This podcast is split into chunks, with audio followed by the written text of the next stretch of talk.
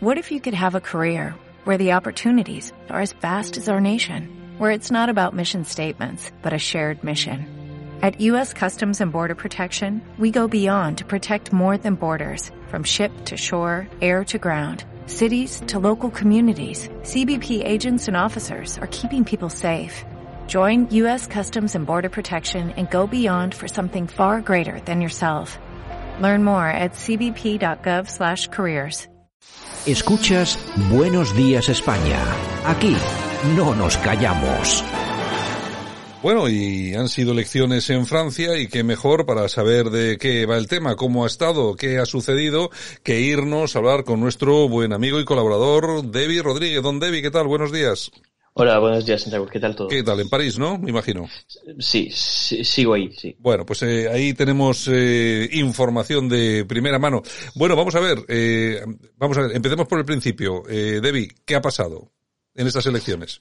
Bueno, pues básicamente, como te lo dije la última vez, eh, son dobles elecciones, elecciones departamentales a nivel de las provincias y elecciones regionales, que son las autonomías francesas. Pues básicamente pasó lo que mucha gente ya había entendido con la primera vuelta, es que hubo poca movilización, mucha abstención, en particular por parte del, electorado tradicional de, de, la derecha nacional, es decir, de la, del grupo Reagrupación Nacional, y eh, ha sido un éxito para la derecha clásica, la derecha de, que llaman aquí derecha republicana, y un fracaso para el Frente Nacional eh, en estas elecciones, donde podían eh, incluso ganar una región y la perdieron, que era la región del sur, que tiene Niza, Marsella, esta zona, que es más bien sureste, ¿no? Uh -huh. eh, lo interesante es ver que en comparación con las, las elecciones del 2015, el Frente Nacional pierde en algunas regiones 20 puntos, o 15 puntos, o 10 puntos, o sea que es, es mucho, o sea, es muchísimo. Es mucho, sí. En, y entonces, bueno, pues se ve que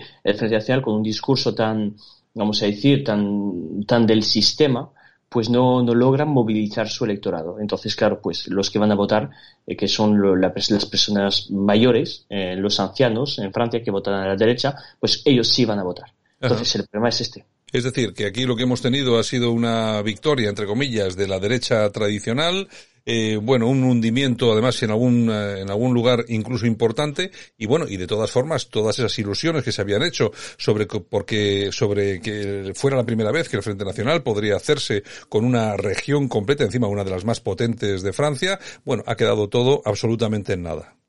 Bueno, la primera vez como la primera vez no, porque la última vez en el 2015 eh, Marion Maréchal Le Pen estaba más cerca de ganar la región que el señor Thierry Mariani. Eh, entonces, en, en 2015 eh, Marine Le Pen también podría haber ganado la región del norte de Francia. La diferencia, por ejemplo, entre el, el, el Marine Le Pen 2015 era 40% de los votos y en el 2021 Sebastián Chenu, que eres el candidato del norte, es 25%. Yeah, yeah. Es muy poco. Uh -huh. O sea, es muy, es muy poco. Bueno, eh, ¿qué ha pasado en Córcega? Bueno, pues en Córcega siguen eh, los eh, nacionalistas, hay de todo ahí, ¿eh? Ahí tienes un grupo nacionalista pero que quiere quedarse en Francia, el otro que es autonomista pero que quiere salirse, o sea, es que eh, tienes un montón de grupos, pero si miras los resultados, llegan a más del 50% los nacionalistas, autonomistas, eh, ahí le puedes poner todos los istas que quieras. Yeah. hay, un, hay un avance del nacionalismo de, en, en Córcega que es muy normal, o sea, es que a nivel social es una ruina lo que ha hecho el Estado francés ahí. Eh, a nivel eh, político impone una inmigración masiva, entonces claro, la gente de Córcega mira, no, mira, a nosotros no nos gustan ni los franceses ni los inmigrantes, ¿vale? Entonces, eh, vosotros fuera. Y, y, claro, y a nivel, bueno, y a nivel económico es, es, terrible. O sea, tú, si tú eres de ahí, eres de Córcega, te quieres comprar una casa ahí, no puedes. Porque los franceses van a comprar ahí pisos, eh, casas y, y no hay eh, preferencia local. Claro. Entonces tienes que pagar millones de euros por unos tantos metros cuadrados. Eso es que es, un robo. O sea, estás, lo que estás haciendo es echar a los, eh, a los corsos de su isla. Entonces, claro, no, no, no les cae tan bien. Bueno, y otra cosa que nos interesa mucho de las elecciones francesas es que ha pasado en el autodenominado País Vasco francés, es decir, el sur de Francia que linda con el norte de España. ¿Qué es lo que ha pasado con los grupos eh, nacionalistas vascos ahí? Sí, bueno, es que el País Vasco en Francia no existe. Claro. O sea, básicamente no existe la Claro, palabra País Vasco. claro. Existe en la cultura, pero el, el departamento no existe. Tampoco existe Cataluña, eh, que es muy interesante, ¿no? O sea, esa visión jacobina que en muchos aspectos nos podría dar algunas ideas, en, Francia se impuso y no, y, no, y no hubo ningún problema. Bueno, ¿qué pasa? Pues pasa que eh, los, eh, los aliados de Bildu en Francia, que se llama EHBAI, eh, están ganando, no es tan importante, pero es eh, un símbolo, están ganando en el cantón de, de Andaya Y han ganado una representación política, eh, por una vez, una representación que no pasa por las armas, ¿eh? Eh, y, es algo muy importante porque eso demuestra que en, en ciertos sitios, en Alsacia, en Córcega, en País Vasco, poco a poco en Bretaña, el Estado francés está convirtiéndose en un Estado fallido, como ya se demostró en los suburbios, y no está en capacidad de mantenerse tan fuerte como lo hizo en el siglo XIX o en el siglo XX. Entonces, lo, normal que son las identidades locales están retomando el poder que el Estado central está abandonando. Es muy interesante y creo que demuestra mucho que eh, un Estado es algo que se tiene que preservar. Si tú no lo preservas y le dejas ahí abandonado, Claro. pues lo que hacen los locales es sustituir un orden por otro. O sea, por eso cuando la gente te dice, no, es que las mafias son eh, organizaciones criminales, no, una mafia es un nuevo orden social. Lo mismo ocurre con los regionalismos. Bueno, hay que, hay que recordar a todos nuestros oyentes que esa formación EHBAI es como aquí, EH Bildu, es lo mismo, lo que pasa que en Francia, y, bueno, son exactamente igual de repugnantes, o sea, no, no, no varía mucho el, el tema, pero bueno, sí que, sí que es interesante ese toque de atención de que sean capaces de hacerse con alguna localidad importante. En fin, es lo que hay. Bueno, eh, Debbie, otra noticia también muy interesante y con esto acabamos es que últimamente se ha hablado bastante de Mila o de Mila, esa, esa chica que con 16 años, eh, a través de sus redes sociales, a través de YouTube creo que fue, pues eh, habló en contra del, del Islam, ha sido amenazada, vive escoltada, desaparecida, parece que ha habido un juicio. ¿Cómo está cómo es ese, ese tema en Francia? Porque yo creo que ahí se habla mucho de esto, ¿no? Sí, sí, pues es muy interesante. Se ve lo- los hijos de la posmodernidad comiéndose unos a otros. Eh, ¿Y por qué? Porque pues muy fácil. Esta, esta, esta chica, que es, yo, yo para mí es una valiente, eh, es lesbiana, ¿vale? Tiene el pelo amarillo, azul, depende de los días. Y dijo en una red social que se llama Snapchat, dijo que el Islam era una religión de opresión, ¿no? Sí. Eh, y le cayeron encima todos los musulmanes, porque ya no son islamistas, no es solo islamistas, sino que también lo insultaron musulmanes, diríamos, normales, ¿no? Sí.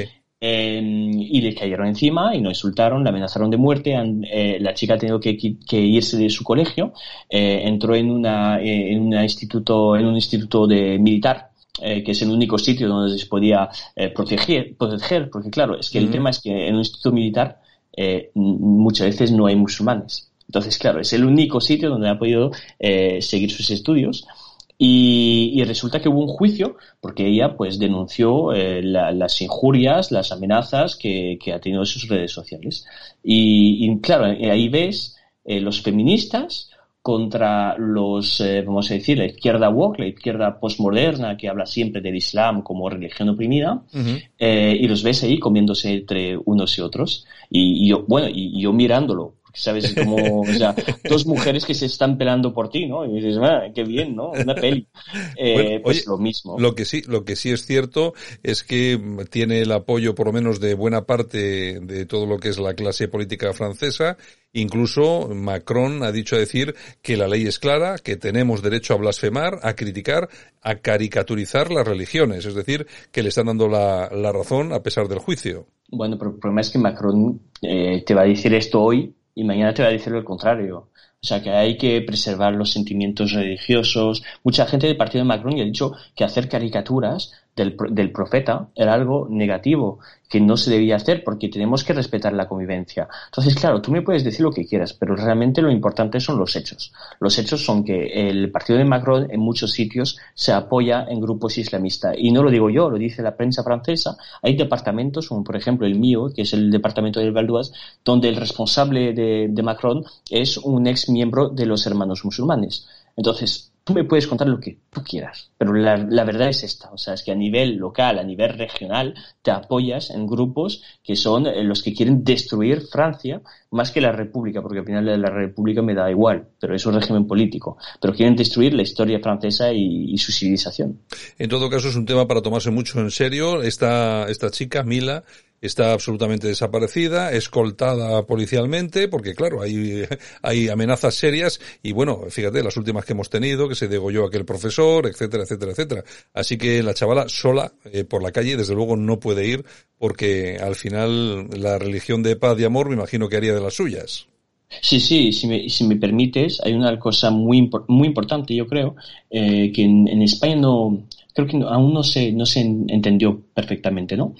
Es que eh, esas minorías sexuales que han, estuvieron estos días con esto del orgullo por todas las ciudades de Europa y del mundo, eh, no entienden que eh, esa tolerancia es posible en una sociedad que tiene una cultura judeocristiana, vamos a decir. Sí. en el caso francés, en el caso español, puramente cristiana. Es posible en estas civilizaciones, pero que cuando llegan esos inmigrantes, que claro, tú vienes de Somalia, ves a dos hombres dándose la mano por la calle, eh, la reacción no es la de, no sé, de, de, un típico, entre comillas, facha español. El facha español se toma una cerveza y dice, joder, esto, esto, es una vergüenza, ¿no? Pero el, el de Somalí te coge una, una pistola, un cuchillo y entonces, eh, esos hijos del posmodernismo van a tener que entender que la inmigración es un peligro antes para ellos que para un hombre, por ejemplo, como yo, que soy, vamos a decir, blanco heterosexual de clase media. O sea, yo realmente podría vivir como muchos blancos heterosexuales de clase media entre París, Londres y Berlín, ¿no? Eh, pero ellos van a vivir un siglo de confrontación si no se para ahora la cuestión de la inmigración. Bueno, ya veremos. A ver, eso es muy, muy complicado y muy difícil. Bueno, don David Rodríguez, pues un abrazo muy fuerte y volvemos a estar, ¿de acuerdo? Un fuerte abrazo. Venga, un abrazo.